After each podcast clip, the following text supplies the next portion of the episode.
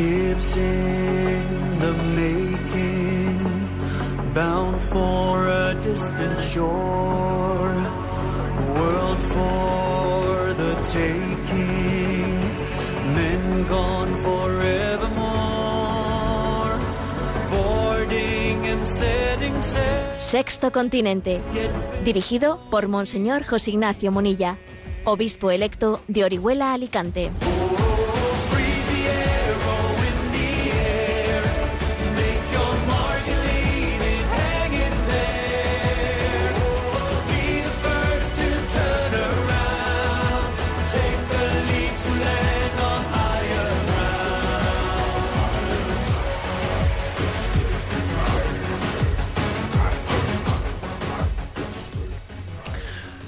Un cordial saludo a todos los oyentes de Radio María. Un día más, con la gracia del Señor, nos disponemos a realizar este programa radiofónico llamado Sexto Continente, programa que lunes y viernes de 8 a 9 de la mañana, una hora, una hora menos en las Islas Canarias, realizamos aquí en directo en Radio María España.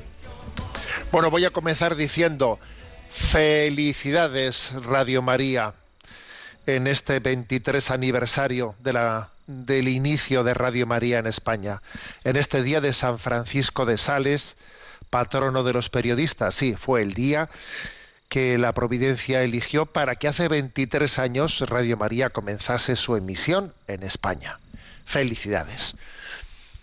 Y como comentario de entrada, pues quiero unirme a la petición que nos ha hecho el Papa en el Ángelus de este domingo para que este miércoles, día 26 de enero, hagamos una oración por la paz en Ucrania.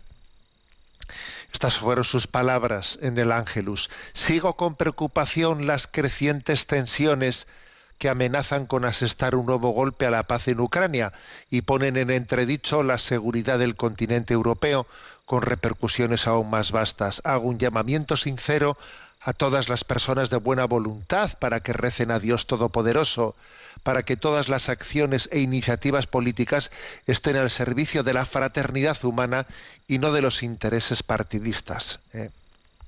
Esta fue su, su convocatoria, por lo tanto estamos convocados al día siguiente de la, de la celebración de la conversión de San Pablo, que es el día 25, bueno, pues el día 26 nos uniremos a esta oración por la paz. Es poderosa la fuerza de la Iglesia orando, orando por la paz. Tenemos que creer en que solamente el poder del Espíritu Santo es capaz de, de ablandar las, eh, podríamos decir, las predisposiciones. ¿eh? Las predisposiciones interiores del hombre que, que, hacen proclive la guerra, ¿no? que hacen posible la guerra. Bueno, quiero añadir a este llamamiento un recordatorio. El recordatorio de cómo en el año 1991, cuando en aquel momento Irak había invadido Kuwait, y entonces, claro, se creó una coalición internacional pues, para hacer una guerra ¿no? contra, contra Irak. Y claro, aquello parecía una guerra muy justa, porque oye, eh, Irak había invadido Kuwait, se había eh, anexionado una nación así por las buenas, la, había decretado que era pasaba a ser como una provincia, ¿eh? una provincia más de Irak, y entonces aquella declaración de guerra pues parecía parecía obvia, ¿no? Parecía justa. Y digamos mayoritariamente pues las voces internacionales apoyaron, ¿no? esa guerra contra Irak. Y curiosamente hubo una voz, que fue la voz de San Juan Pablo II en el año 1991, que se posicionó en contra de esa guerra. Y yo recuerdo que hubo personas, ¿no? Pues de, de muy buena voluntad que, que se preocuparon, se preocuparon de verle a Juan Pablo II pronunciarse de esa manera, ¿no? Contra esa guerra, porque claro, todo el mundo estaba diciendo esa guerra, esa guerra es justa, pues hay que, hay que ir contra Saddam Hussein, pero claro, pues Juan Pablo II él tenía otra perspectiva y él intuía que, claro, que ahí había habido una grave injusticia, obviamente, ¿no? Con la invasión de Kuwait, pero él intuía que en el fondo detrás de esa guerra había otros intereses no confesados, no confesados, porque siempre se ha dicho que la primera víctima de una guerra suele ser la verdad, es la primera víctima. Entonces, él intuía, bueno, aquí en este, en este dar por bueno, esta intervención armada, etcétera, se, eh, se están tapando otras cosas, otros intereses, eh, otros intereses económicos. Existiría otra, otras maneras de arreglar esto, que no sería esto. Hay, otras maneras de arreglar las cosas, eh, sabiendo llegar a acuerdos de otra manera, no poniéndose en posturas maximalistas entendiendo que cuando hay un conflicto generalmente, generalmente siempre suele eh, haber eh, pues alguna razón en cada una de las partes, siempre suele haber puede ser más o menos, pero alguna razón siempre suele haber en cada una de las partes, ¿no? Digna de ser atendida, eh, me refiero. Entonces San Juan Pablo II se quedó solo ¿eh? en el ámbito internacional mm, desaprobando esa intervención de la coalición internacional. Y a algunas personas, como he dicho, de muy buena voluntad, les preocupaba que la Iglesia perdiese prestigio internacional con un pronunciamiento del Papa de ese estilo, etcétera, ¿no? Bueno, pues sabéis lo que os digo, que yo me acuerdo de aquello eh, y digo, qué gran acierto, qué gran intuición tuvo San Juan Pablo II y el tiempo como le dio la razón, ¿no? Que todo el lío que, que, posteriormente se generó en Medio Oriente, todo el lío, ¿no? Ha sido pues un errático, verdaderamente errático, ha, conllevado que pues la, paradoja de que los cristianos hayan llegado pues a estar en una situación insostenible en el Medio Oriente, en el lugar en el que en el que el cristianismo nació, ¿eh? pues por, por intervenciones erráticas y erráticas de Occidente, ¿no? Bueno, pues ahora precisamente que se ha consumado ese, ese desnortamiento de Occidente en Oriente Medio, ¿eh?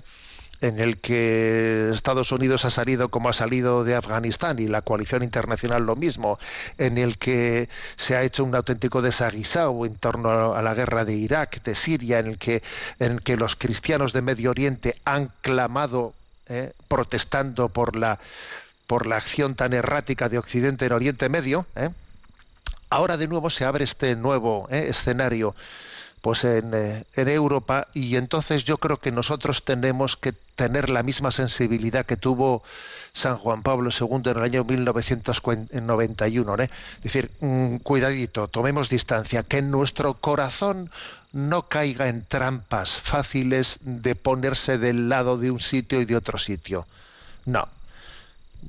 tengamos cuidado de esto, porque en estos conflictos nos vamos a ser testigos ahora en la televisión de muchos reportajes y entonces los reportajes están hechos, obviamente están hechos pues desde, eh, pues desde el interés de una parte y somos conscientes en Occidente cuál es la parte. ¿eh? Interesada que nos da las noticias, ¿no? Entonces, pongamos distancia afectiva. Pongamos distancia afectiva. Que nuestro corazón no tome parte, ¿no? No tome parte en este es el bueno, este es el malo, y vamos a ver. Vamos a ser verdaderamente eh, sembradores de la paz y, conscientes de que, de que se están muchas veces con los conflictos intentando tapar otras cosas otras cosas, ¿no?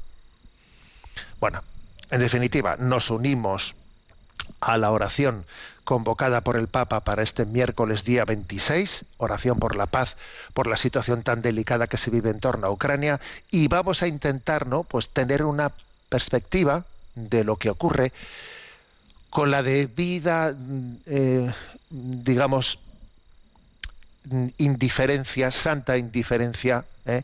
con la debida distancia afectiva para que para que no seamos manipulables, ¿eh? para que no seamos manipulables hacia las estrategias de la comunicación, ¿eh? de la comunicación que, pues porque hoy en día existen, me hizo gracia porque escuché, escuché el otro día una expresión que decía atención a las armas de distracción masiva. Sí, sí, existen armas de distracción masiva. De distracción, ¿eh? Generalmente decimos de destrucción masiva, ¿no? Existen armas de distracción masiva que en el fondo recurren a la destrucción para distraer. Y la verdad es que donde se está jugando ¿no? verdaderamente Occidente su futuro está en dónde tenemos puestos nuestros valores, no en dónde tenemos puestas nuestras fronteras. Ahí es donde nos la estamos jugando. Sexto Continente es un programa que tiene interacción con los que sois usuarios de redes sociales, en Twitter y en Instagram, a través de la cuenta arroba obispo monilla, en Facebook a través del muro que lleva mi nombre personal de José Ignacio Munilla y recuerdo que los programas anteriores eh, de Sexto Continente los tenéis a vuestra disposición tanto en el podcast de Radio María como en la página web multimedia www en ticonfío.org. En ticonfío.org, que lleva el nombre de mi el lema episcopal de un servidor. Allí están entrelazados los, los distintos recursos de evangelización que vamos generando. Y bien, ¿qué, qué tema he elegido para este 23 aniversario del inicio de la emisión de Radio María en España? bueno, recuerdo, recuerdo con mucho, con mucho cariño, pues que hace, eh, pues eso, pues 23 años, ¿no?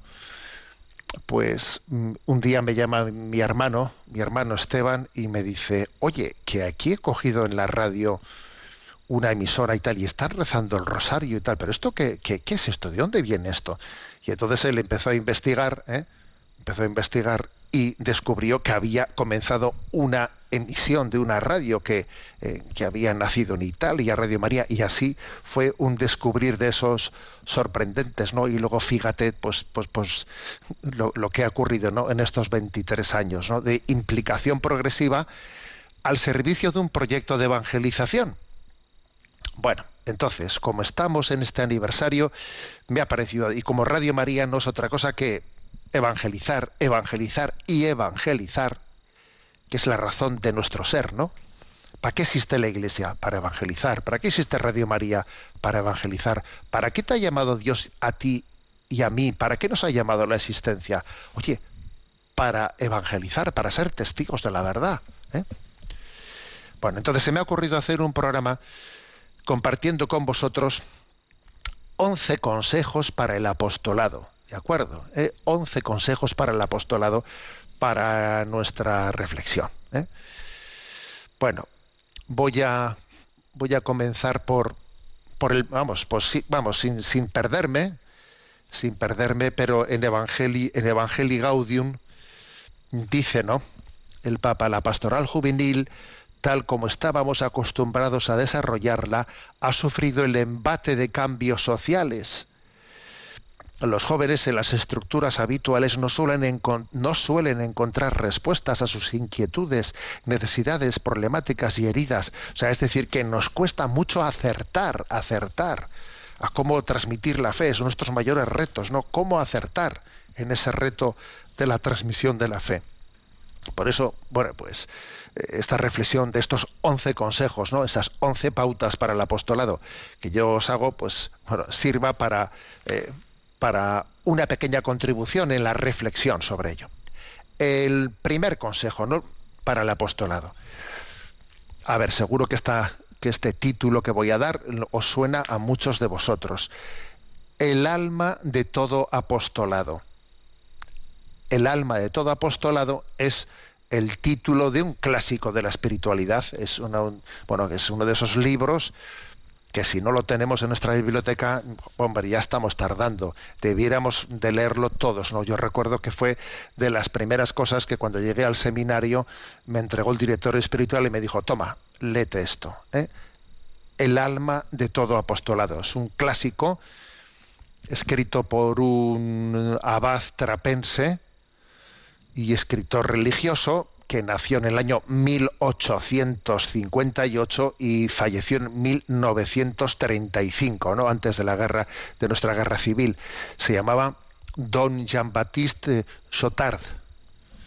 Y él escribió este libro de El alma de todo, de todo apostolado. ¿eh? ¿A qué se refiere el alma de todo apostolado? Que es el primer consejo. A ver, el alma de todo apostolado es la oración, es tu vida espiritual. ¿eh? Es la clave. Por cierto, que he encontrado en el año 1968 una, eh, pues una referencia de San Pablo VI a este libro. ¿eh? Decía él en una audiencia pública, la respuesta a la pregunta ¿cómo se puede ser apóstol? está ya dada en una amplia literatura estética. Basta recordar la notabilísima obra del padre Sotard, El alma de todo apostolado, actual siempre por sus afirmaciones que son fundamentales y nos llevan a fortalecer las raíces interiores del apostolado externo. El apóstol es perdón, el apostolado es un fenómeno de exuberancia espiritual y personal. No, no puede ser verdadero apóstol quien no tiene una personal, profunda, ardiente vida interior. Bueno, o sea que primer consejo para el apostolado. Tu apostolado tiene que tener alma y el alma de tu apostolado es tu vida interior, es tu oración. Entonces, pues antes de hablarles a los hombres de Dios, háblale a Dios de los hombres. Y tiene que haber un diálogo, ¿no? Además es que eso lo vemos en el Evangelio, como Jesús mantenía ese diálogo con Dios Padre y además un diálogo que, que, muchas veces suponía un gran sacrificio para él, ¿no? Se pegaba unos madrugones tremendos, cuando estaba totalmente oscuro se levantaba, se iba al monte a solas a orar. Es que, claro, el alma de todo apostolado. Solamente así se pueden hacer las cosas, ¿no? Por eso, por, por eso, por ejemplo, me parece clave que la Iglesia en estos últimos años haya puesto en marcha tantas capillas de la adoración perpetua. ¿Eh? Es clave. Es poner la adoración ¿no? en el centro diciendo solamente partiendo de aquí seremos capaces ¿no? de llevar adelante una tarea que nos supera, que nos supera, que es a ver cómo, cómo evangelizar hoy, ¿no? en un mundo que parece tan refractario. ¿eh? Bueno, primero, se me ha ocurrido en estos once consejos. ¿no? Primero, el alma de todo apostolado, la oración. Segundo, llevar adelante nuestro apostolado en presencia de Dios, sin tensarnos, sin tensarnos, ¿no? O sea, a veces, a veces eso de hacer apostolado, pues lo vemos, o sea, parece que es algo artificial, y es como si uno tuviese que, eh, no sé, pues hacer algo mm, muy, muy forzado. ¿eh? es como si tuviese que rodar o grabar, ¿eh? o grabar un programa. Dice, venga, cámaras, acción. Y entonces tú allí, cámaras, acción, te pones a hacer apostolado delante de los demás. ¿Qué nombre? Que no, eso no, eso no es así. Eh, no es así. O sea, tú no, tú no vivas eso de hacer apostolado como algo mmm, que es una especie de que lo estás escenificando, como que te estás tensando, ¿no? Tú tienes que hacerlo en la paz de quien está en presencia de Dios. ¿eh?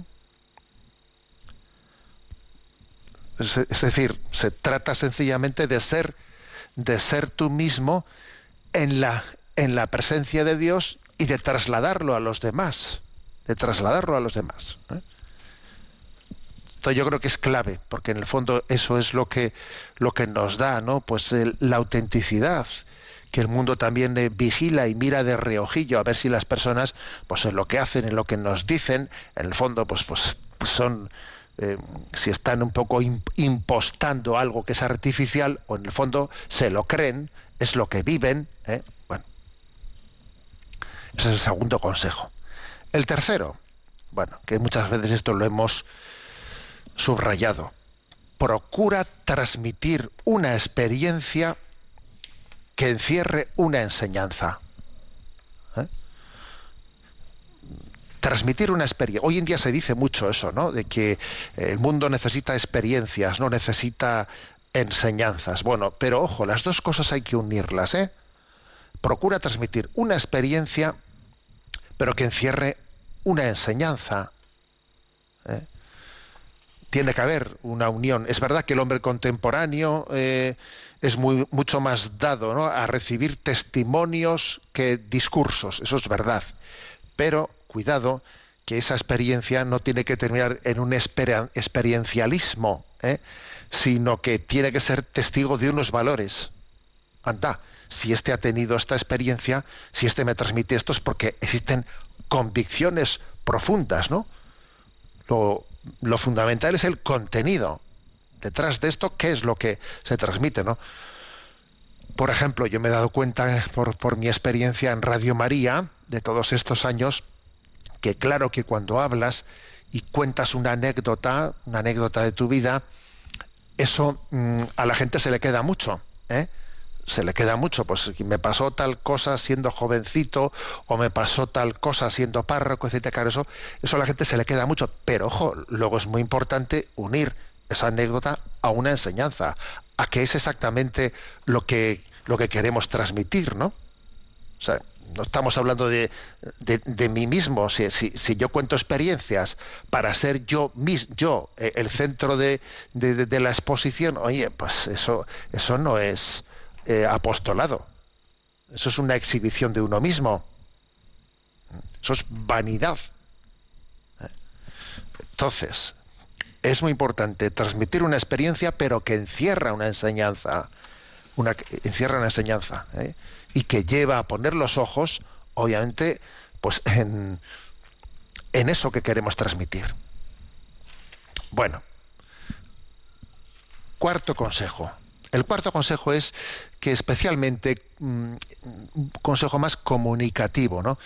Que cuando nos dirigimos a, a grandes audiencias de, muchas personas, eh, cuando nos toca hablar en público, es muy importante comenzar de una manera directa. ¿eh? Directa. Alguien dijo que te juegas eh, eh, la comunicación con un auditorio grande, en una charla o lo que fuere, te lo juegas en los primeros 40 segundos. también en la comunicación de una homilía también te la juegas en los primeros segundos. ¿Por qué? Pues porque existe una tendencia muy grande de, de, como oímos tantas cosas hoy en día, como estamos delante de eh, tantas veces delante de, pantallas, etcétera, y, de auditorios, y a ver, que es muy fácil desconectar. Existe un peligro muy grande de desconectar. Entonces, eh, hay que comenzar la comunicación de una manera mmm, directa, existencial. ¿eh? Que sea también algo de impactante. ¿eh? Pues quizás comenzando, pues quiso, pues igual con una anécdota, con lo que fuere. Es importante una captación, sí, una captación de la atención, ¿eh? porque, porque por desgracia muchas veces nos enfrentamos ¿eh? a, a, audiencias que, bueno, pues que su predisposición de partida pues es al bostezo. Y claro, si tú estás con una eh, con un auditorio que su predisposición es al bostezo, o haces algo ahí, o sacudes un poco la cosa, o era donde vamos. ¿eh? Bueno. Quinto consejo. Lo bueno si breve, dos veces bueno. ¿eh? A ver, eso, eso ha sido siempre así, pero yo creo que hoy en día un poco más. ¿eh? Por precisamente por eso que he dicho antes de, de la dificultad de, de atención. ¿eh? Entonces, creo que es importante no dar vueltas a las cosas. A veces eh, hemos dicho una cosa. Hemos, no, no, hablo ahora únicamente de quien le toque hablar en público, ¿eh? sino también de quien le toque hacer apostolado dentro de su familia, con sus amigos. ¿eh? A ver, no le des muchas vueltas a las cosas. Cuando hayas dicho una cosa, bueno, está dicha, ya la has dicho, vale. No la repitas por activa, pasiva y perifrástica. O sea, ¿eh? Tú lo bueno si breve vale. ¿eh? O sea, yo creo que también esto, esto hay que la fuerza del apostolado no se no se puede medir por la capacidad de veces de que, la que repetimos las cosas. ¿eh? Porque a veces parece que una persona que es un apóstol muy intenso, intenso, intenso, es el que te repite 18.000 veces las cosas. Oye, igual no, eso no es lo más, lo más efectivo. ¿eh? Igual no es eso lo más efectivo. ¿eh? Sexto consejo. A ver, el sentido del humor es un buen ingrediente. Y con esto no estoy diciendo que uno tenga que tener preparado una lista de chistes, ¿no? Que a veces esto, bueno, pues, pues, pues suele ser. A veces también suele haber eh, pues directores de ejercicios espirituales, oye, pues que para poder eh, acompañar las charlas y las meditaciones que dan, pues también en, en tal charla, en tal meditación, pues incluyen pues una pues eso no pues un, un, chiste un chiste que venga a cuento que, que también haga que se distienda el auditorio. Bueno pues está bien no está bien.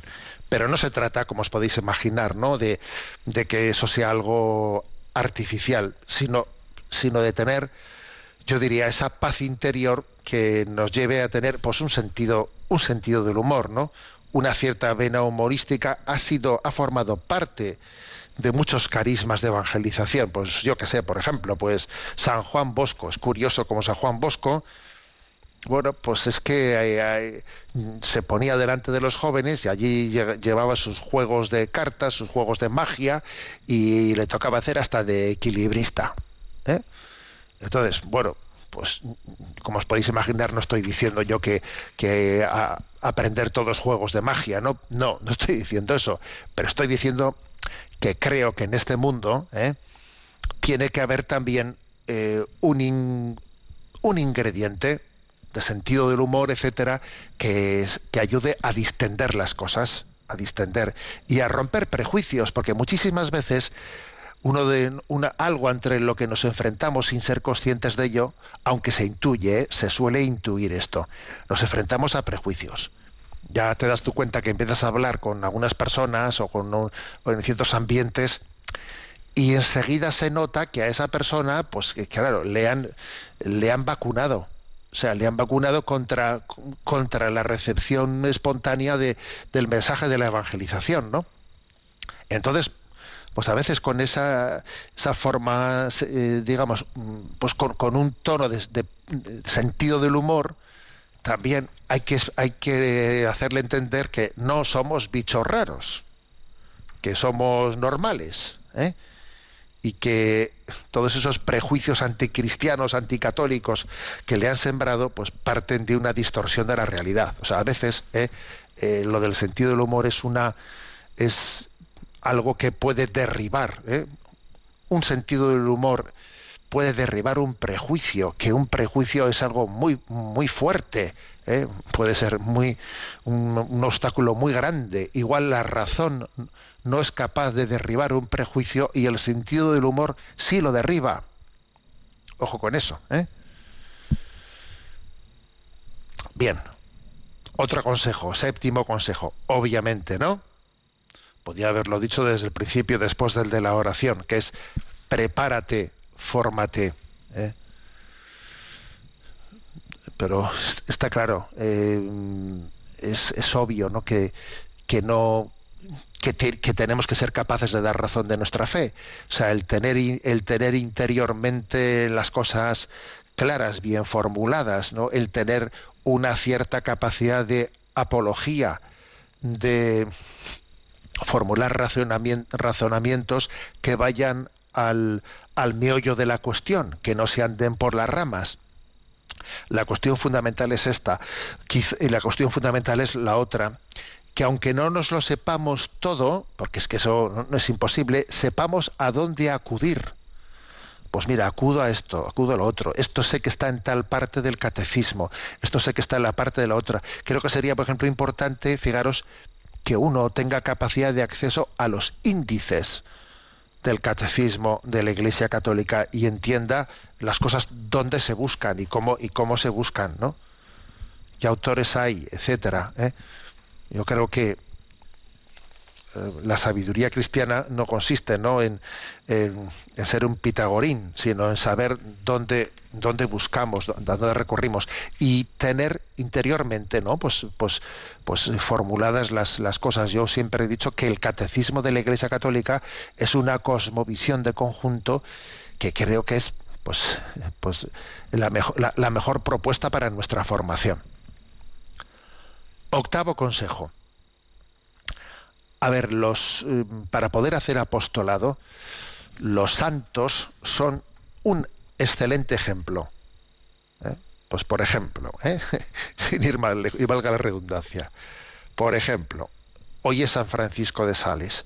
Pues el que uno haya leído la vida de San Francisco de Sales, ¿no? Y sepa por qué es el patrono de los periodistas, porque él en ese tiempo concreto en el que le tocó llevar adelante su pastoreo frente eh, pues eh, a, esa extensión del protestantismo en Europa en la que él eh, mm, supo, ¿no? Eh, supo recurrir pues a, a la prensa, eh, supo recurrir especialmente, bueno, a, otro- a a otros tipos, pero especialmente su tiempo era, era el lenguaje escrito, escrito el que el que le llevó a ser pues patrono de los periodistas, eso, bueno, pues conocer sus anécdotas de cómo él tuvo que vivir persecuciones, qué tipo de periódicos, cómo, o sea, todo eso ayuda mucho. Los santos son un excelente ejemplo. ¿eh? Conocer sus historias es importante porque inspiran nuestras vidas, son un modelo para seguir a Jesucristo y además nos ofrecen una inagotable eh, fuente de anécdotas, de historias entretenidas, de testimonios muy prácticos. Pues fíjate, a San Francisco de Sales le pasó esto y esto y esto en la publicación de un periódico. Pues todo eso es muy interesante. ¿eh? Luego, mm, lo de leer le- vidas de santos para hacer apostolado es muy bueno. ¿eh? En noveno lugar, ¿eh? Noveno, noveno consejo. La importancia del conocimiento de las personas a las que nos dirigimos. ¿eh? Conocimiento, no, de no juzgar a las personas con, eh, con ligereza, no quedarnos en los estereotipos. ¿eh? Eh, est- está, está claro que para eso es importante mm, dedicar tiempo, dedicar tiempo a la, eh, a la, a la relación con las personas y saber qué es lo que les interesa, qué es lo que les preocupa, donde, claro, si, si no dedicamos tiempo, un tiempo gratuito, gratuito, que es lo que más nos cuesta, dedicar un tiempo gratuito a conocer a los demás, saber dónde están, o sea, no, dónde están, me refiero a su corazón, ¿no? O sea, dónde están sus preocupaciones, dónde están sus cosas, ¿no? Eso es muy importante, ¿eh? porque el conocimiento personal es el que después nos permite que nuestra comunicación pues no sea dispersa, porque nos dirigimos a, a las cuestiones concretas que yo sé que a esta persona le interesan, que le están afectando, que, por ejemplo, ¿no? si tú imagínate que una persona tiene, tiene un problema con un hijo, con un hijo pues, que, está sufriendo con él y tal, pues, pues de repente yo he leído la vida de Santa Mónica, por ejemplo, ¿no?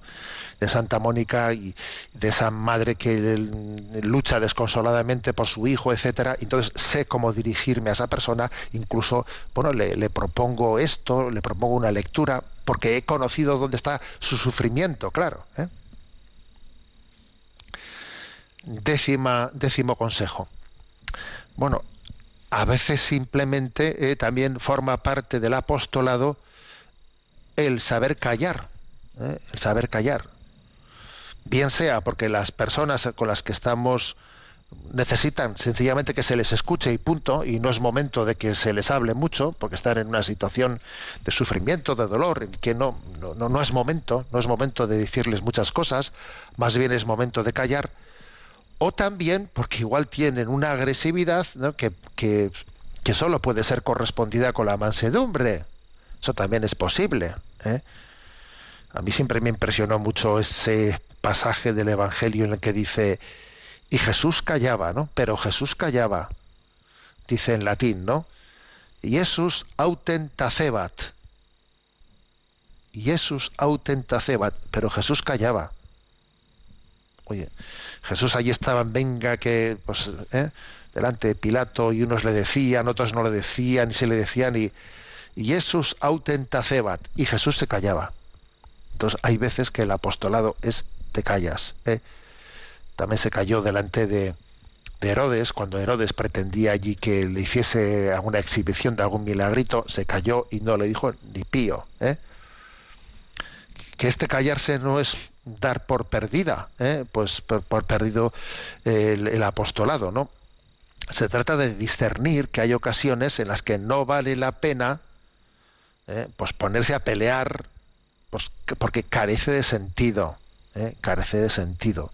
Entonces a veces la mansedumbre, a veces el silencio respetuoso ante alguien que sufre y a veces la mansedumbre del silencio ante alguien que está agrediendo y faltando el respeto, igual es la manera más fructuosa de hacer apostolado. ¿eh?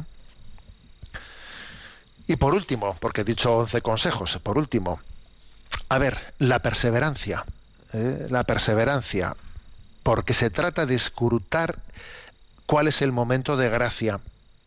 ¿eh? Uno tiene que discernir cuándo es el momento de gracia. Yo no sé cuándo, cuál es la hora que Dios ha pensado para una, para una persona, ¿no?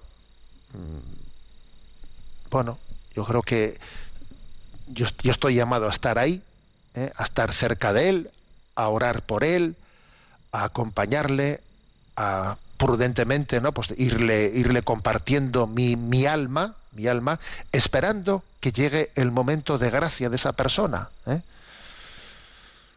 Y, y, cuando llegue ese momento de gracia, pues te, impresionará decir, fíjate tú, cuántas veces yo le dije, cuántas veces estuve alrededor de él y ahora no sé qué ha pasado, que de repente se ha abierto el cielo, oye, y para esta persona ha llegado el momento de su gracia. Pues sí, pero toda esa perseverancia anterior fue necesaria, ¿eh? Era, formaba parte de esta historia de la salvación, de que el apóstol tuviese perseverancia ¿eh? y que no, porque, porque claro, si alguien se pone a hacer apostolado, ¿no? y no obtiene los frutos que, que, le hubiese gustado, va, entonces se decepciona y deja de hacer el apostolado. A ver, tú entonces, ¿qué es lo que estabas buscando? Lo que estabas buscando era un éxito, ¿no? Lo que estabas buscando era un aplauso fácil, sentirte realizado, ¿no? ¿O qué buscabas tú? A ver, la manera en la que reaccionamos cuando el apostolado no obtiene frutos inmediatos es muy importante, ¿eh? porque eso delata dónde está el corazón. Eh, tú imagínate, ¿no? Que un sacerdote se ordena y va a una parroquia lleno de, eh, pues de sueños de, de, deseo de hacer apostolado. Y, y, resulta que el ambiente es muy complicado, que allí, oye, él, se, él ha entrado con toda su ilusión, pero allí las cosas no se mueven y no y él no ve las conversiones que él quisiera. ¿eh? Yo muchas veces suelo decir, no, señor, yo te pido dos cosas, conversiones y vocaciones. Conversiones y vocaciones vocaciones y conversiones, vocaciones, a ver, claro, son dos cosas claves, pero el Señor no siempre te concede ver eso así de una manera rápida inmediata, no, sino que a veces te, te da unos pequeños signos para que tú seas perseverante, porque tú no eres el que vas a controlar el momento de gracia de cuando Dios no bendice. Tiene un designio, tiene una hora para las personas. Luego el tema de la perseverancia es, es clave, es determinante. Bueno, 23 añitos ¿eh? de la llegada de Radio María España en este día de San Francisco de Sales y aquí os dejo esos 11 consejos para el apostolado, que es lo que Radio María lleva a cabo ¿no? en, en este acompañamiento. Los voy a leer los 11. Primero, el alma de todo apostolado, nuestra oración. Segundo, mmm, no tensarnos, ¿eh? o sea, vivir en presencia de Dios. ¿eh? Tercero, transmitir una experiencia que encierre una enseñanza. Cuarto, ante las grandes audiencias de las personas, comenzar con una forma directa, ¿eh? existencial, que despierte el letargo. Quinto, lo bueno si breve dos veces bueno. Sexto, el sentido del humor es un ingrediente para deshacer los prejuicios. Séptimo, prepárate, fórmate, aprende a acudir a las fuentes. Octavo, los santos serán un excelente ejemplo. Noveno, no te quedes con los estereotipos, conoce personalmente a las personas a las que te diriges. Décimo, a veces simplemente hay que callar.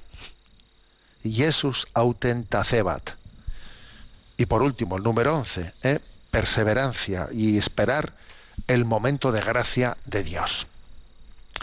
Bueno, mañana termina el octavario de la unidad de los cristianos en la fiesta de la conversión de San Pablo. ¿eh?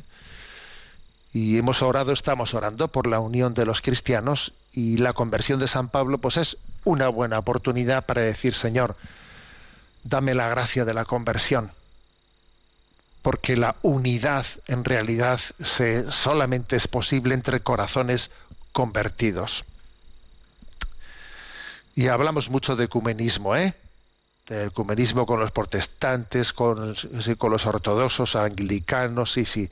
Pero anda que el ecumenismo casero, el ecumenismo casero de dentro de nuestra propia casa, fíjate tú si no es necesario. Y, el ecumenismo casero, ¿cómo se trabaja? Pues mira, pues igual que el ecumenismo a destra, eh, eh, se trabaja pues con la conversión. Los corazones convertidos a Jesucristo tienen una fácil unidad. Cuando no se ha, producido esa conversión, la cosa está complicada.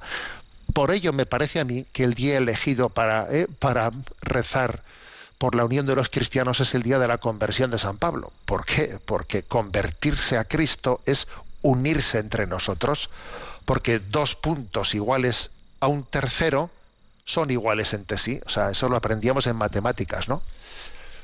Bueno, a ver este canto, canto de conversión, en el que se nos recuerda ¿no? la alegría que hay en el cielo por un solo pecador que se convierta, a ver si Dios nos da la gracia de que sea dicho por mí, por mí, por José Ignacio. ¿Eh? Os pido que lo pidáis, ¿eh? y por ti, y por el otro, canto de conversión.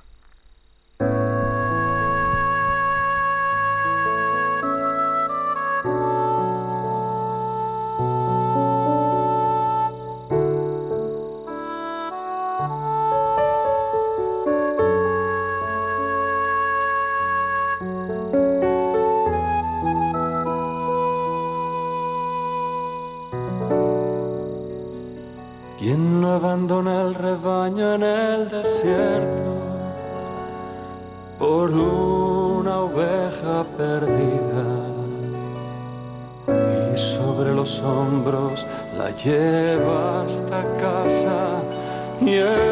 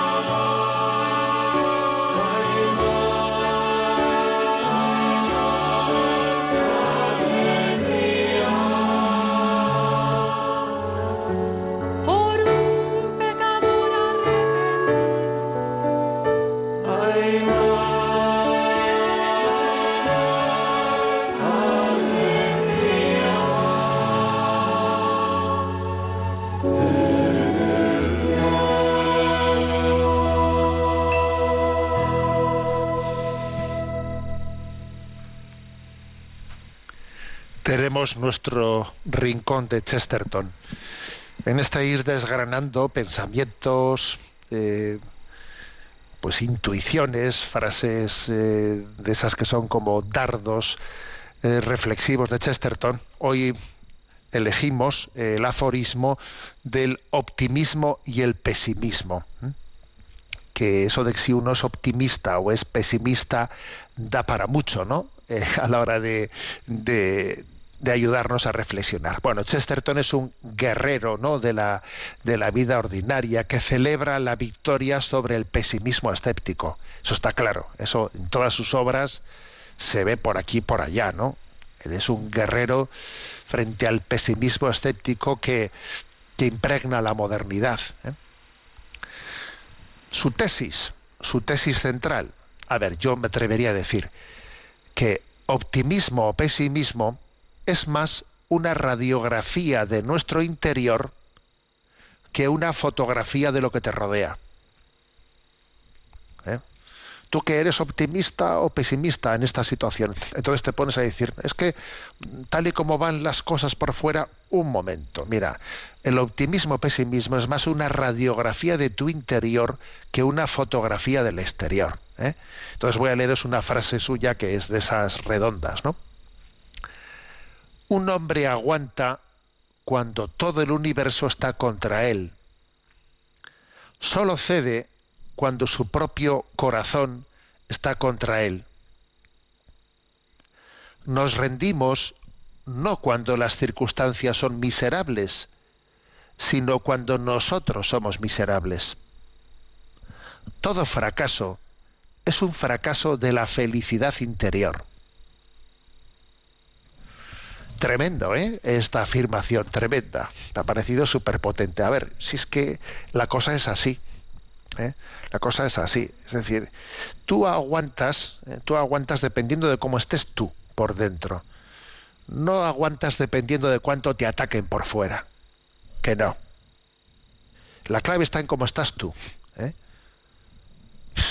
Y por fuera, oye, que te den líos y que te den lo que sea, pero obviamente si, si tu interior está bien centrado, si, si tu horizonte, ¿no? Si Dios es el horizonte de tu vida, si tienes una, un contexto familiar, que tienes un suelo estable, mira, que te den líos, que, que tú tendrás ese tono optimista, claro que lo tendrás, ¿no? Entonces, repito, este es un tema cuestión.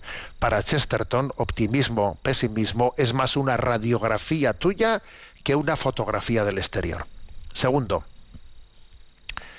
eh, subrayando esto, ¿no? De hasta qué punto el pesimismo es la es- expresión de una crisis interior. Una frase también redonda. El pesimismo no consiste en cansarse del mal, sino del bien. A ver, el pesimista en el fondo no es que tenga, eh, claro, si ya se ha cansado de tanto mal, si ha- ya no ha resistido a tanto mal, no. El problema está en que no sabe gozar del bien, no, no ha sido capaz de, de reconocer y disfrutar los dones de Dios, no está lleno, no, claro. Entonces, el pesimismo no consiste en cansarse del mal, sino del bien. El problema del pesimista no es que se haya ya cansado de tanto mal, es que se ha cansado del bien, es que no ha sabido disfrutar el bien. Ese es el problema del pesimista. Y sigue adelante otra, otra expresión suya. Él ahora aquí mm, compara la expresión ira y descontento, ¿no? Eh, entonces dice, lo verdaderamente peligroso es el descontento, porque fijaros la frase, ¿eh? la ira es más alta que el descontento, pues la ira es contra algo con- concreto y el descontento es descontento de todo. Mira, tener ira, ira contra algo en concreto no es tan grave, porque ha habido eh, pues problema muy concreto y entonces uno tiene una reacción que, que- que- que se indigna, eh, se indigna y va por eso. A ver, lo de la ira no es tan grave. Es más, puede ser hasta una virtud, eh, que se lo digan a Jesús cuando, por ejemplo, los mercaderes del templo los echa todos fuera. La ira puede ser hasta santa ira. ¿eh? Pero lo malo es el descontento, porque uno no suele estar descontento de algo, no, está descontento de todo. En la ira hay algo concreto que la ha generado, ¿eh? objetivo. Pero el descontento no es que sea nada en concreto, es que yo no, o sea, nada me llena, todo estoy vacío, es un descontento general, global de la vida. Eso es una radiografía que nos hace ver que estamos hechos polvo por dentro, hechos polvo. Y algo parecido dice en otra frase, cuando también utiliza la expresión, yo estoy en contra del pesimismo, ¿no? pero no de la pena, que es otra cosa, ¿no? Dice, pena y pesimismo son opuestos por su naturaleza, puesto que la pena se apoya en el valor de algo y el pesimismo se apoya en el valor de la nada. Tú puedes tener pena por algo, puedes tener ira por algo, pero claro, el descontento, el pesimismo es algo etéreo que en el fondo eh, no hay una cuestión concreta, sino que es una radiografía perfecta de tu falta de enamoramiento interior. Entonces, frente a este, eh, frente a este diagnóstico que hace Chesterton, pues él qué es lo que propone? Oye, pues la visión optimista cristiana, ¿eh? la visión optimista, Mm, claro que el mundo también tiene problemas, ¿eh? O sea, claro, o sea, es decir, este no es, el, este no es un mundo perfecto, jamás hemos dicho eso. No es un mundo perfecto. ¿eh? Pero fijaros esta expresión de Chesterton. A universo regalado no le mires el diente. Oye, que claro que, que habrá eh, tantas cosas ¿no? que nos hagan sufrir, pero oye, a universo regalado no le mires el diente, ¿no? Que te han regalado un universo tú. Entonces, que si decimos eso de caballo regalado no le mires el diente, imagínate a universo regalado no le mires el diente. Oye tú, que te han regalado un universo. Ahora no empieces a decir, es que este diente está un poco oscuro, un poco negro. Tú, que te han regalado el universo. Y desde esta perspectiva dice, los cristianos creemos en un mundo blanco con manchas negras y no en un mundo negro con manchas blancas. No, creemos en un mundo blanco con manchas negras, pero no es verdad que el mundo sea negro y tenga una manchita blanca. No, la verdad es lo primero. Y no sería justo pues que el pecado, eh, que lo negativo de la vida nos lo haga ver todo oscuro. Pues no es verdad. ¿eh? Otra perla de sus escritos. La vida es un don de Dios, inmensamente valioso e inmensamente valorado. Cualquiera puede comprobarlo apoyando una pistola en la sien del pesimista. Fijaros qué, qué irónico es, ¿no? O sea, diciendo, a ver, la gente pesimista, este mundo es un desastre, este mundo es que sí, pone una pistola en la sien, a que de repente se asusta, se asusta ante la posibilidad de que alguien le quite la vida. Claro, se está venga, venga que quejarnos de todo, pero nos agarramos a la vida, ¿no? Claro, a ver, pues es que también el pesimismo absoluto tiene algo de falso. Y remata diciendo, el más grande de los poemas es un inventario es un buen ejercicio para las horas vacías o feas del día mirar a todas las cosas. O sea, a ver, ¿quieres hacer un poema de la vida? Haz un inventario. Mira cuántas cosas, mira cuántos dones de Dios te rodean. Míralos, disfrútalos. ¿eh? El más grande poema es un inventario. O sea, abre los ojos, mira la vida, mira que estás rodeado de regalos. ¿eh? Y entonces, mm, desde esta perspectiva optimista cristiana, ¿eh? a universo regalado no le mires el diente, ¿eh? desde esta perspectiva, pues uno sabe que sabe esperar, o sea, el cristiano cree en la remontada, claro que habrá manchas negras, pero creemos en la remontada, este partido eh, lo vamos a ganar, ¿no? Entonces tiene una expresión que dice, tener desventaja no siempre es desventaja. Esa es su expresión. Tener desventaja no siempre es desventaja. O sea, en el designio de Dios muchas veces mira, pues es que luego Dios nos permite la remontada, ¿eh? remontar las cosas, ser capaz, ser capaces de, de guardarnos el vino bueno para el final, después de haber luchado en la vida, después de haber. ¿eh? Bien, y dicho esto, hago un matiz antes de terminar, ¿no? Que, que el optimismo, el optimismo de Chesterton es, mm, digamos, sinónimo de la esperanza cristiana. O sea, no es un- una estupidez, eh, no es una, una falsa, ¿eh? un- una falsa confianza. No, el optimismo de Chesterton está casi unido a la esperanza cristiana, ¿no? Entonces, él también, él también tiene en sus escritos alguna referencia al optimismo superficial que no es cristiano. ¿eh? Dice él, lo contrario de la herejía del pesimismo es la herejía gemela del optimismo. La reacción contra la idea de lo que de que lo que es bueno siempre fracasa es la idea de que lo que es bueno siempre vence. Y de ahí muchos resbalan hacia el peor engaño, que lo que vence siempre es bueno. ¿Ah? A ver, dice, el verdadero optimista es el que dice que lo bueno ¿eh? al final siempre vence, pero no que lo que vence siempre es bueno. No, lo que vence siempre es bueno, no. Eh, Muchas veces vence el mal, pero yo sí espero que lo bueno al final siempre vence. Este matiz, ¿sabes? Es un matiz importante para distinguir el falso optimismo del, ¿eh? del verdadero optimismo. ¿eh? Es curioso, ¿no? Bueno, como veis es un juego de palabras, pero es un juego de palabras que dice, a ver, que todo lo que vence es bueno. No. Pero que todo lo, o sea, lo bueno al final siempre vence, sí. Eso es otro matiz distinto, ¿no? Que nos hace centrar dónde está nuestra esperanza. Tenemos el tiempo cumplido. Me despido con la bendición de Dios Todopoderoso, Padre, Hijo y Espíritu Santo. Alabado sea Jesucristo.